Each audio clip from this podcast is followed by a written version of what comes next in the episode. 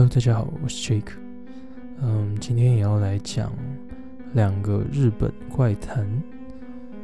那我们就话不多说，直接来进入我们今天的故事。第一则故事是越来越近的女人。这是个公司的前辈去泰国旅行时的事。前辈好像很常去泰国玩。旅程常常是没有带足很足够的东西，就去那种很少有观光客或谁都不会去的乡下之类的地方。去了之后，就跟当地的人变得很好，似乎是个很让泰国人迷恋、非常有魅力的人。在泰国享受度假完后，立刻把拍的照片通通洗出来，收好在相本里，给朋友跟同事看，也一起聊当下的情况，已经是每一次回来的惯例。常常听已经晒黑的前辈从泰国回来试机的我，其实已经很腻了。然后前辈突然说：“有这个人吗？”我就看了一下照片，问道：“可以让我看看吗？”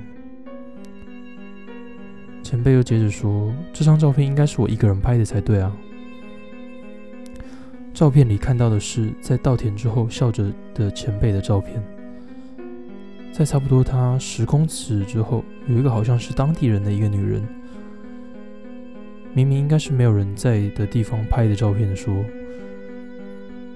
前辈那个时候发觉到还是不要继续下去好了，就把相本收到了壁柜里去了。然后过了半年，像是突然想到什么似的，前辈又把相本拿出来看，那张照片。又洗变了，又出现了一点变化。咦，有这么近吗？前辈想到，在前辈后面被拍到的那位女性，站在离前辈差不多五公尺后的地方，已经是差不多可以清楚点看得到脸的距离了。虽然感觉有点不舒服，但前辈还是把相本又收到壁柜里去了。然后又过了半年，又像是突然想到什么似的。把相本从壁柜里拿出来，看了照片后，感觉全身发冷。那位女性就已经站在前辈的身后了，脸也可以很清楚、明确的看到，她没有眼睛。不好了，不好了，这超糟糕的！前辈马上上网找到林妹，并带着照片赶了过去。说了原因后，把照片给林妹一看。林美立刻一脸苍白。你有感觉到从刚刚这女的就一直跟在你身后吗？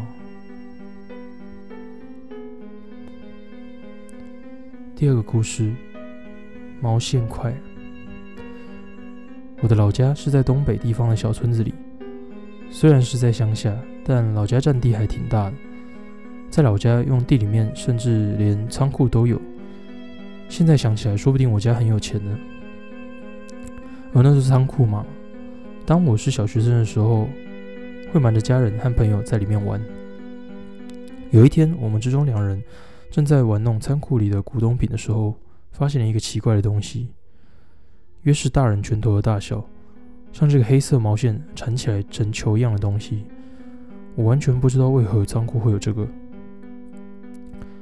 在我要把这个觉得不感兴趣又很脏的东西放回原位时，朋友其中一人不知为何出现有兴趣的样子，将那东西从我这里拿走，然后开始扔着玩。在这瞬间，我的世界变得一片黑暗。注意到的时候，我发现我在医院的床上睡着。几天后，向家人问怎么回事，看来是我和这两，看来是我和两位朋友去玩水时溺水了。其中一位在一起玩的朋友好像就这样过世。